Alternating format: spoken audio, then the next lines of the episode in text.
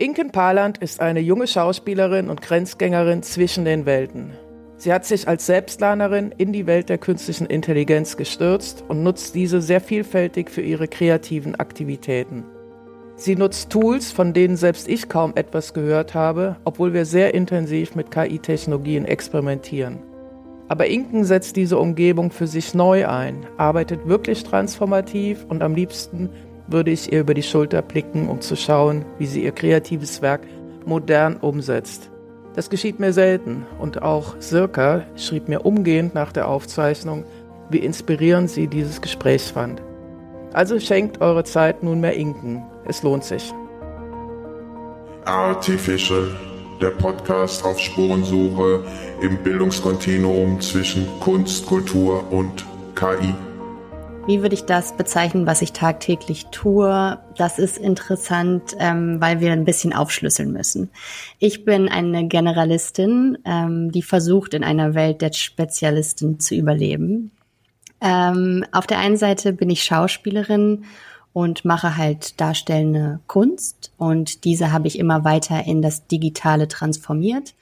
Ich sehe mich aber auch als Content Creator und Produzentin. Ähm, ich habe in der Vergangenheit Kurzfilme produziert, aber auch Dokumentarfilme und bin jetzt in den letzten na, so zehn Monaten mehr dazu übergegangen, im Hochformat zu produzieren für meine eigenen Social Media Kanäle, aber auch mit anderen zusammen für deren Social Media Kanäle und habe unter anderem eine Serie produziert über eine Schauspielerin, die auf der Suche nach dem gewissen Etwas ist und bin dann ähm, übergegangen die Serie Konversation mit KI zu etablieren, wo ich mich mit einem animierten Avatar über die Chancen, Gefahren und Möglichkeiten von künstlicher Intelligenz auseinandersetze. Und ich finde es unfassbar spannend, als Digital Creator unterwegs zu sein, weil es zwei Fähigkeiten oder mehrere Fähigkeiten von mir vereint. Auf der einen Seite, wie gerade schon erwähnt, die Fähigkeit der Darstellung, also das darstellende Spiel, die Schauspielerei. Und auf der anderen Seite habe ich Gesellschafts- und Wirtschaftskommunikation studiert und bin in der Kommunikation aufgewachsen und finde es unfassbar interessant, Sichtbarkeit zu kreieren in einer Welt, die immer schnelllebiger wird und sich auch aufteilt auf viele verschiedene mediale Inhalte oder Medien generell. Also wir haben das Internet, wir haben den Fernseher, wir haben das Radio, wir haben ähm, aber auch die Events, die diese Face-to-Face-Kommunikation und wir sind so voll von Informationen, dass es interessant ist für Marketingpersonen und eben auch für mich herauszufinden, was Sichtbarkeit kreieren kann und wie wir dieses Wissen dann gut einsetzen können, um Menschen zu unterstützen. Und für mich, mir liegt es sehr am Herzen, Frauen zu unterstützen, ähm, mehr in die Öffentlichkeit zu treten mit den Dingen, die sie sagen möchten. Super gut. Ich habe schon wieder drei oder fünf andere Fragen, die ich gar nicht. Aber äh, eines muss ich nachfragen. Also diese Serie, die drehst du dann komplett im Hochformat? Mhm. Genau. Das heißt, äh, siehst du, das finde ich extrem interessant, siehst du die Zukunft des Films im Hochformat?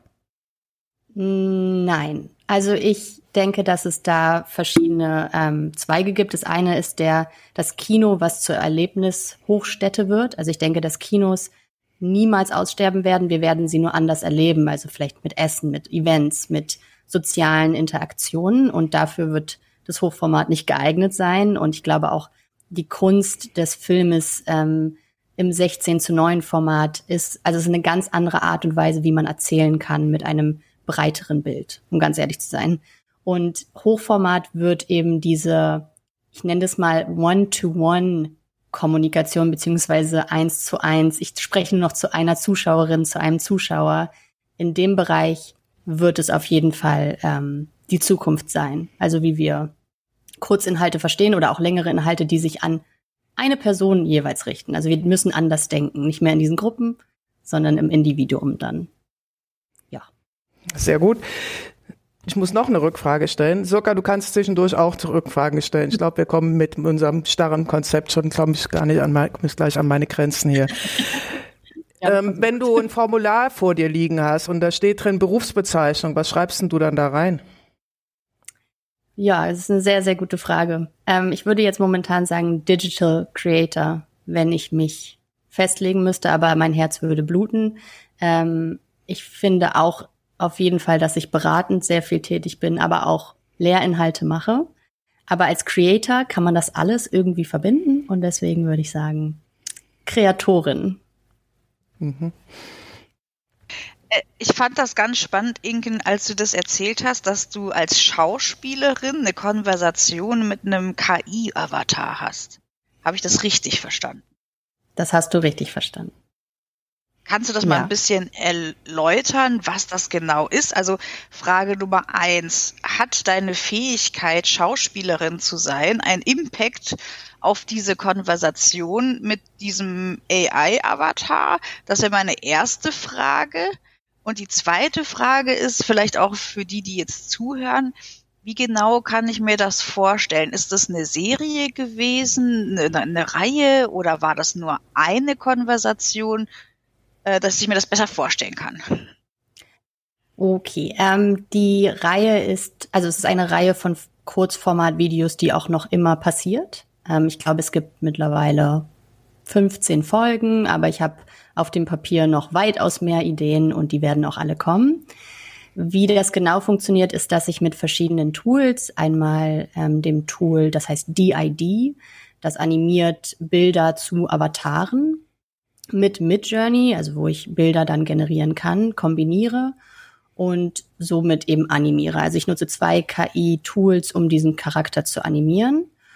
Und ich habe dieses Format gewählt, weil ich es interessant finde, wie die Mensch-Maschine-Beziehung überhaupt funktioniert und ich weiterführend daran interessiert war, wie ich das, was ich über künstliche Intelligenz momentan lerne, wie ich das meiner Community oder den zu Hörerinnen und Zuhörern beziehungsweise SchauerInnen ähm, nahebringen kann. Und was uns ja hilft bei Technik immer oder was mir beziehungsweise hilft, ist ähm, die, auch dieser menschliche Ansatz. Das ist natürlich dann eine Vermenschlichung einer Maschine, ist in sich auch sehr interessant, problematisch wie spannend, aber es hilft uns besser oder mir besser Storytelling zu betreiben. Und jetzt hatten wir ein Nebengeräusch. Ich mache kurz meine E-Mail zu. Ähm, Genau, also es hilft mir besser, Storytelling zu betreiben, weil ich eben der Maschine die Worte in den Mund legen kann, die die Maschine auch ausspuckt. Also meine, mein Dialog ist auf der einen Seite von mir entworfen und ich frage ChatGPT zu dem, was die Maschine antworten würde. Und ja, ich glaube, das ist so das Konzept dahinter. Ähm, und ich weiß nicht, ob deine erste Frage so ein bisschen darauf abzielt, dass ja künstliche Intelligenz auch in die Branche der Schauspielerei reingrätschen kann und dass ich natürlich als Person dann gegenüber einer maschinenkreierten Kreation stehe und ob es mich eventuell einschüchtert oder was dann mit mir passiert. Und die Frage ist, ähm, habe ich lange drüber nachgedacht und ich bin in einem Prozess, aber ich finde, dass wir uns auch als Künstlerinnen mit künstlicher Intelligenz auseinandersetzen müssen, weil die, der Umschwung passiert so oder so. Also ich bin 100 Prozent davon überzeugt, dass weder ich noch ihr da draußen, dass irgendjemand das aufhalten wird. Und dementsprechend ist das das Wichtigste, was wir tun müssen und das Mächtigste, was wir tun können, das Wissen darüber anhäufen und uns dann weiterentwickeln. Deswegen möchte ich künstliche Intelligenz und auch diesen Avatar und so nicht als Bedrohung sehen, sondern ich möchte exakt zeigen, wie wir zusammenspielen können, um etwas Neues zu kreieren, was so noch nicht da war. Kann man sich das irgendwo anschauen? Ist das auf Instagram dann oder ist das? das ist auf Instagram, ja. Mhm. Genau, auf meinem Kanal. Okay, werden wir alles dann unten weiter verlinken. ähm, dann schließe ich mal an mit der dritten Frage. Wie bist du denn zu deiner Tätigkeit gekommen? Oder würdest du das als Job bezeichnen? Oder ähm, ja, also ich, ich, wie ich da hingekommen bin, als Digital Creator zu arbeiten, ist eigentlich über die Schauspielerei und eben vor allen Dingen wegen der Pandemie. Ich war als Schauspielerin so ein bisschen eingeschränkt oder als Darstellerin, ähm, weil ich mich nicht mehr oder weil ich nichts mehr darstellen konnte für eine relativ lange Zeit. Und dann habe ich TikTok entdeckt. Das war ja sowieso eine Zeit, in der Social Media auch einen Aufschwung erlebt hat und vor allen Dingen TikTok als App. Und ich habe angefangen, einfach ein bisschen über die Schauspielerei zu reden und plötzlich gemerkt, wie viel Resonanz da war und wie viel Leute danach gesucht haben, sich eben auf diesen Plattformen auch auszutauschen. Und die Community ist unfassbar schnell gewachsen. Und daraus habe ich gemerkt, oh, okay, das ist etwas, was ich machen möchte. Ich finde das nicht schwierig, oder zumindest natürlich habe ich auch mentalen Druck ab und zu und so, aber tendenziell finde ich es nicht schwierig, mich vor mein Handy zu setzen und einfach zu reden. Und habe da eine neue Leidenschaft für mich entdeckt und dann auch das Editieren gelernt, das Color Grading gelernt. Ähm, alles, was ich eben als Schauspielerin vor der Kamera gar nicht so brauchte, als Produzentin natürlich von den Kurzfilmen und so auch, aber es haben immer andere Leute gemacht. Also man hat halt gesupervised oder, aber ich konnte es nicht selbst. Und in, genau in dieser Zeit habe ich das alles selber gelernt und habe gemerkt, okay, da ist, da ist die Kreatorin, da ist die Postbo, die ähm, Pre-Production und die Produktion in einem. Und gleichzeitig kann ich vor der Kamera sein und bin plötzlich alles. Und äh, so bin ich zu diesem Job gekommen mega toll. Kannst du uns mal verraten, was deine Lieblings-KI-Tools sind? Weil du, der Job ist ja jetzt viel mehr als davor oder zumindest anders. Du musst ja viel produzieren, nachproduzieren oder nachbearbeiten, sagen wir mal so. Was sind so deine äh, Favorite Tools, die du tagtäglich oder mindestens einmal die Woche nutzt? Auf jeden Fall ChatGPT. Ähm, ich glaube, das ist etwas, was ich aus meinem Leben nicht so richtig wegdecken kann, obwohl ich den künstlerischen Ansatz jetzt darin nicht mehr so sehe, muss ich ehrlich sagen. Und so mehr ich ke kennenlerne, ChatGPT sagen, ist so die Grundlage, vielleicht die Basis. Und darüber hinaus finde ich darstellerisch oder ähm, generativ mit Journey richtig toll. Ich habe auch in den letzten, gerade letzten Monaten damit, also da gelernt, viel mehr damit um, also besser damit umgehen zu können. Ähm, und ich mag Eleven Labs. Und ganz neu, also Eleven Labs macht äh, Voice Cloning eigentlich. Man kann seine eigene Stimme da einspielen und dann Text schreiben und dann spuckt diese KI das eben als Sprache wieder aus. Und was ich super faszinierend fand, gerade letzte Woche, ist Hey Jen. Und das ist ein neues Übersetzungstool. Ähm, ich habe ein Video produziert, wo ich auf Deutsch etwas sage und diese KI verändert das in jede Sprache, die man sprechen möchte und passt auch die Lippenbewegung an die entsprechenden Worte an. Man sieht es noch ein bisschen und es ist ein bisschen gruselig, weil man plötzlich gar nicht mehr die gleiche Person ist. Aber es ist auch super faszinierend und äh, ja. Und dann, ja, super schwer sich zu entscheiden. Ich glaube, Runway ML finde ich auch noch toll und Runway hat ja ganz viele verschiedene Tools in sich. Also es ist ja so ein Video, Bearbeitungsprogramm eigentlich. Man kann den Stil von einem Video ändern und damit habe ich auch mal rumexperimentiert und einen Kurzfilm auf Social Media im Stil von Frida Kahlo gemacht, weil ich der KI einfach nur mein Video geben konnte und ein Bild als Vorlage, oder zumindest ein Stilbild als Vorlage von Frida Kahlo.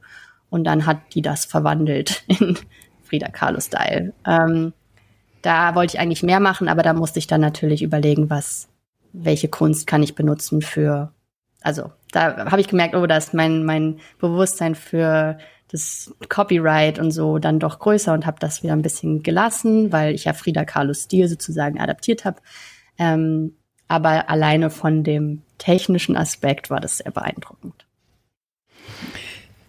Das heißt, wenn du das so beschreibst, dass du wie so eine One-Woman-Show den gesamten Filmproduktionsprozess abbilden lernst und auch schon kannst. Und insofern auch sehr viele bislang unterschiedliche Berufe in dir vereinst und äh, sozusagen wie so ein ganzheitliches filmschaffendes Wesen dir, dir selbst deine Geschichten überlegen kannst und die auch rum, umsetzen kann bis hin zur ja, Publikation ist ja heute gar kein Problem mehr über Social Media.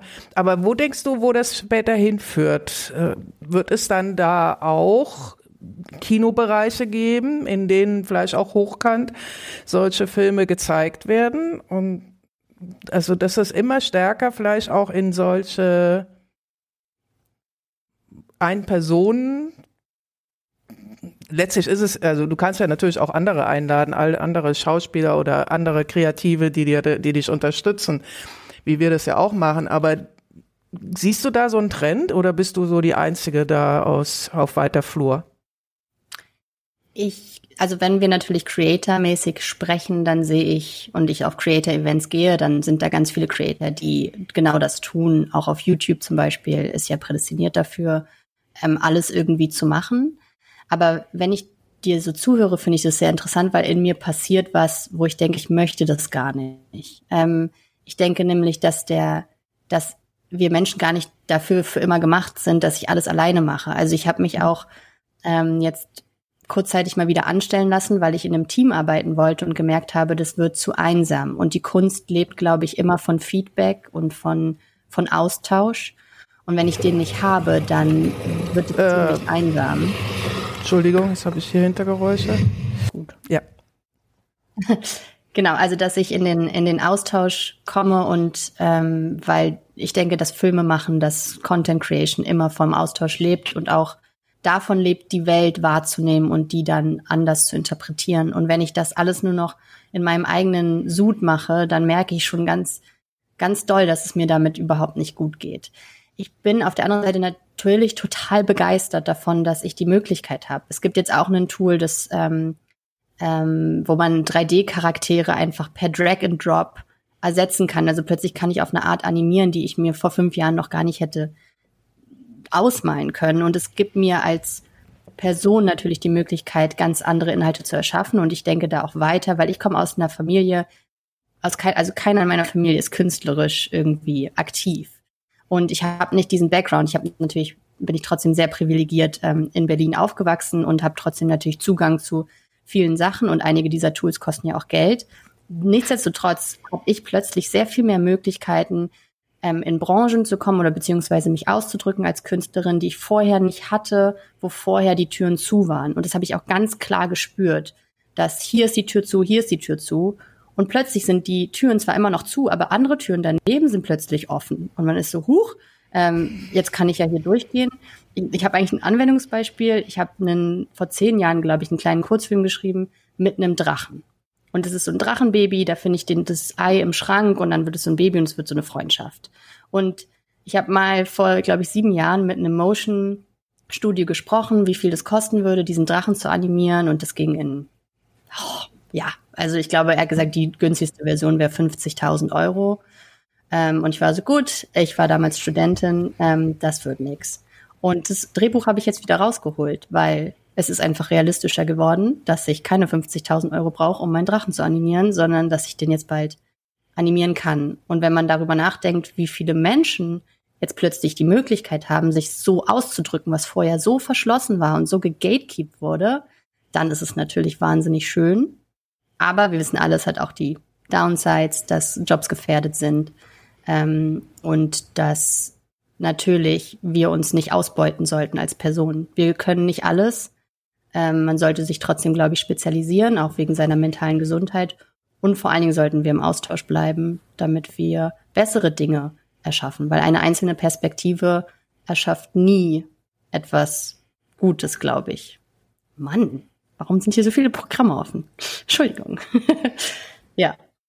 Gut, gut. Und? Circa willst du? Ja, da waren jetzt natürlich äh, ganz viele Vorlagen für spannende Fragen, die in meinem Kopf äh, hin und her spielen. Aber was mich jetzt als erstes mal interessieren würde, ähm, du hast gerade dieses Tool angesprochen, womit du dieses Drachenbaby heute animieren kannst, was früher nicht möglich gewesen wäre. Ähm, womit man ja heutzutage viel mehr machen kann und äh, sich Berufe verändern, man mehr Möglichkeiten hat, setzt aber alles voraus, dass ich diese Tools kenne.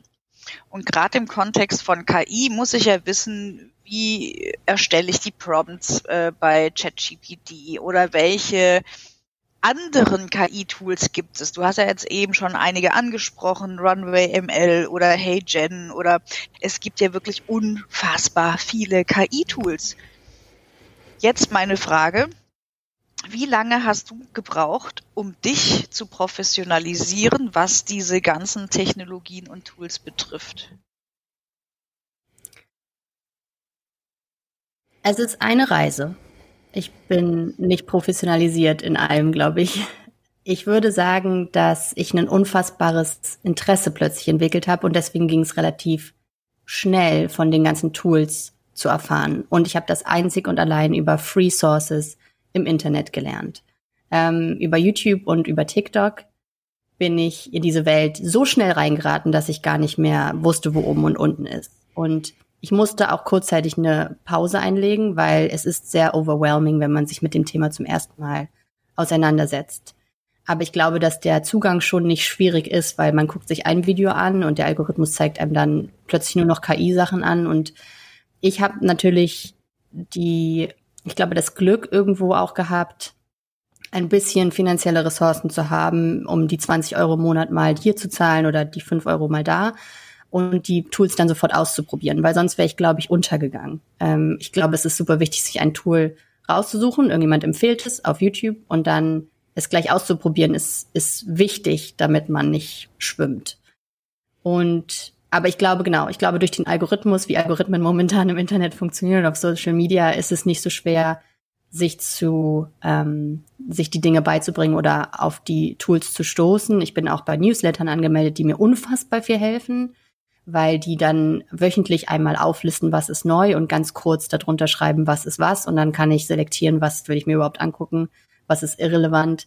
Und ich glaube, hier ist das Problem nicht an das Wissen zu kommen, wenn man das Interesse entwickelt. Ich glaube, das ist das Erste. Man muss sich zutrauen, in diese Materie einzusteigen. Und ich als nicht so technisch affine Person war am Anfang ängstlich. Und ich glaube, das ist die erste Zutat, die es braucht, zu sagen, ich habe jetzt keine Berührungsangst mehr ich dive da jetzt rein und whatever happens, happens.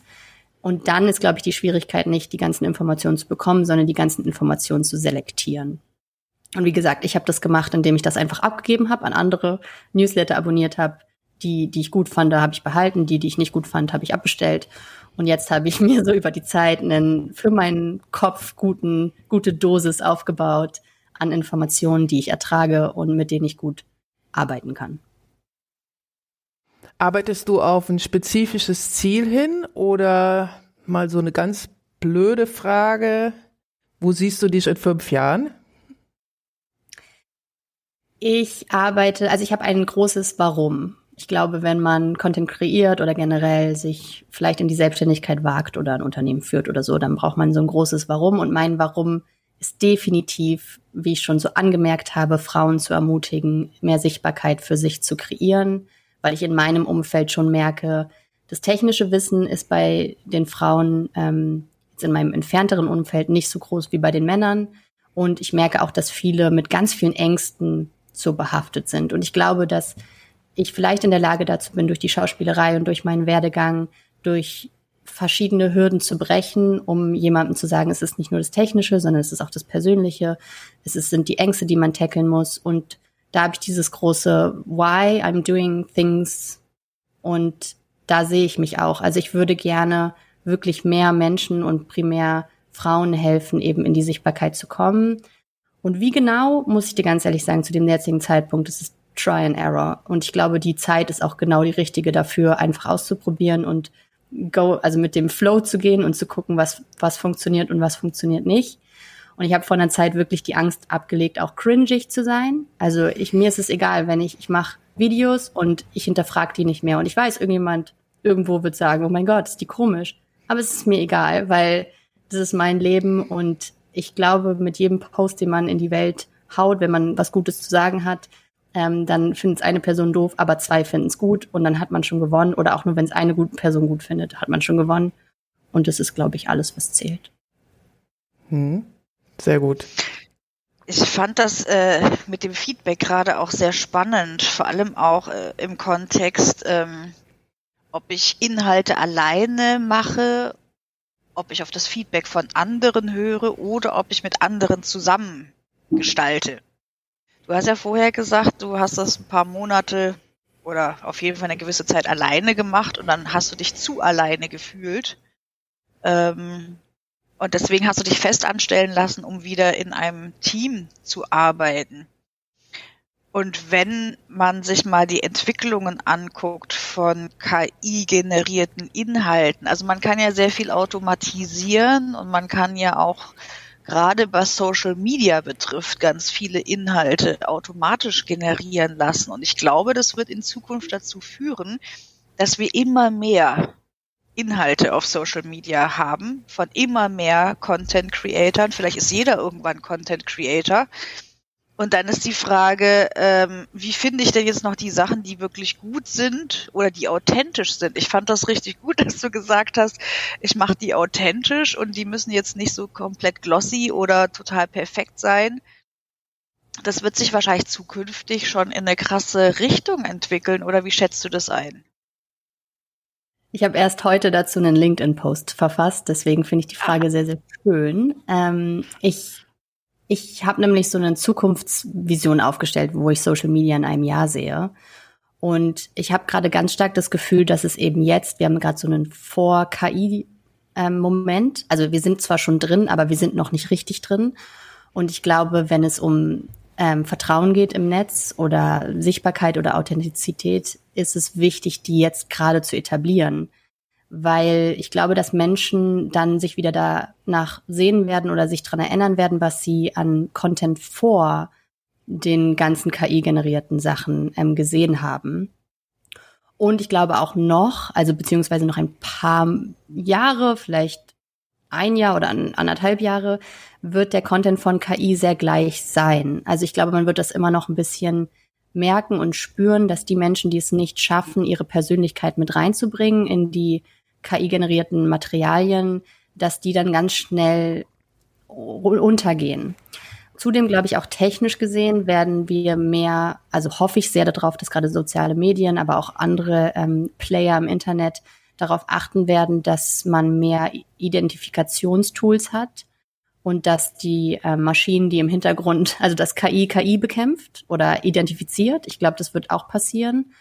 Und natürlich gibt es diese Theorie, da kennst du dich auch am besten mit aus, ähm, diese Theorie von dem Internet der Dinge, wo nur noch Dinge mit Dingen oder das tote Internet ist es ja dann eigentlich irgendwie, wenn man weiterdenkt, oder zumindest habe ich das so im Studium verstanden, dass das Internet der Dinge dann in die in diese Art des Internets äh, fließen wird, wo einfach niemand mehr wirklich da ist, sondern wir haben nur noch ChatGPT kommuniziert mit ChatGPT. Das Phänomen gibt's ja jetzt schon. Einer schreibt eine E-Mail mit ChatGPT, der andere lässt sich das wieder äh, übersetzen mit ChatGPT und dann ähm, haben wir am Ende keine menschliche Interaktion. Deswegen glaube ich, und das anknüpfend an mein vorherig Gesagtes, es werden die Leute gewinnen, die es schaffen, ihre Persönlichkeit mit KI-Tools zu kombinieren und Dinge zu erschaffen, die trotzdem einzigartig sind, mit der Hilfe von künstlichen Intelligenzen oder künstlichen Intelligenzen-Tools, ähm, aber trotzdem immer auch eine starke Persönlichkeit haben, die sie durchscheinen lassen und ähm, die sie porträtieren. Super. Ich ähm, würde jetzt noch mal so eine Frage ins Persönliche hineinnehmen, die mich interessiert. Wie gestaltest du deinen Tag?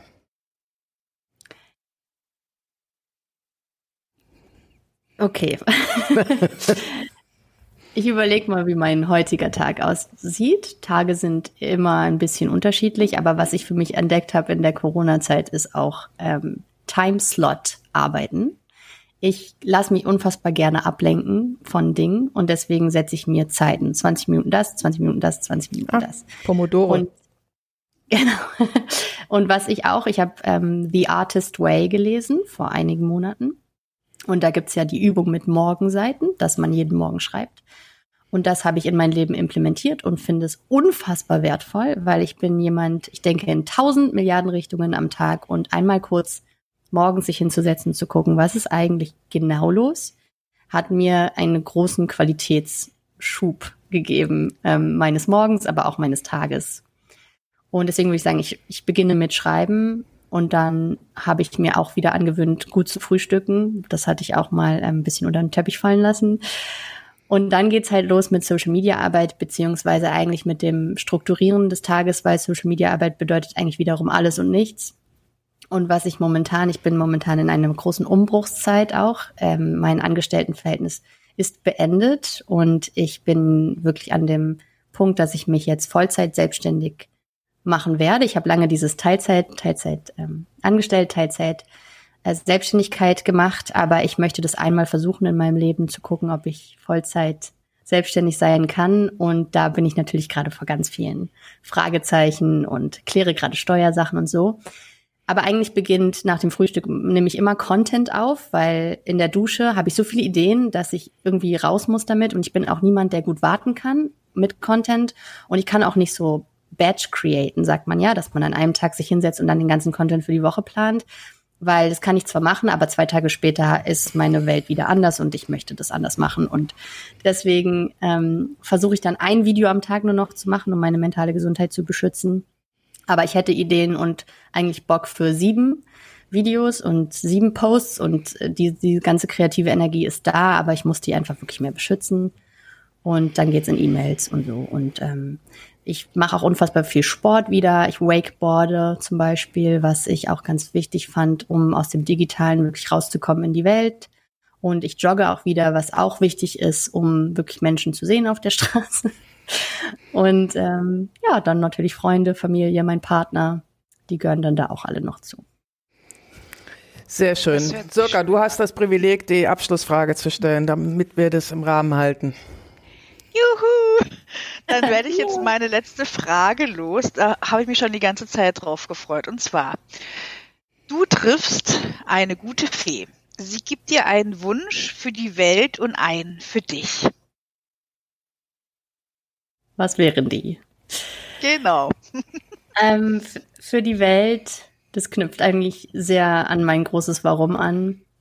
Für die Welt würde ich mir wünschen, dass alle Frauen oder junge Mädchen vor allen Dingen oder Jugendliche, die ähm, sich eigentlich etwas trauen möchten oder einen Traum haben, dass sie diesen verfolgen können, dass sie auch die Infrastruktur und die Hilfe bekommen und ähm, die Sicherheit haben in, in einer nicht so sicheren Welt. Also ich würde mir das eigentlich wirklich wünschen für jede Person, aber ich glaube, dass wir eben noch ein Defizit haben.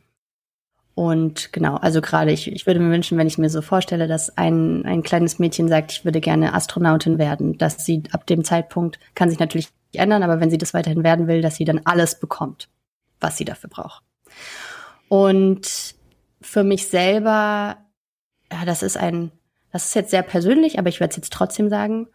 Ich wünsche mir ein, eine Wohnung oder ein Haus oder so am See, weil, oder am Wasser, weil ich denke, dass ähm, mein Gehirn und mein Selbst immer beruhigt werden kann, wenn ich auf Wasser gucke.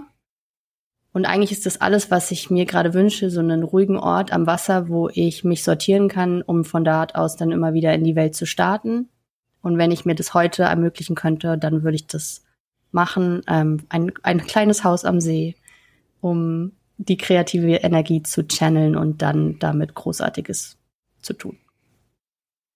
Wunderschön. Danke, liebe Inken. Das hört sich wirklich wunderbar an. Ich glaube, so ein kleines Häuschen am See ist auch eine gute Abwechslung zu dieser ganzen KI und diesen ganzen digitalen Themen, wenn man den ganzen Tag am Bildschirm sitzt. Insofern herzlichen Dank. Genau, herzlichen Dank. Und wenn du soweit bist mit deinem Haus am See, dann kommen wir nochmal vorbei mit unserer Podcast-Ausstattung vor Ort und nehmen die nächste Folge auf und schauen, wie weit du gekommen bist mit all deinen Wünschen und Tätigkeiten und Träumen und so weiter. Vielen Dank, Inken, für deine Zeit. War toll. Danke, Danke Sirka.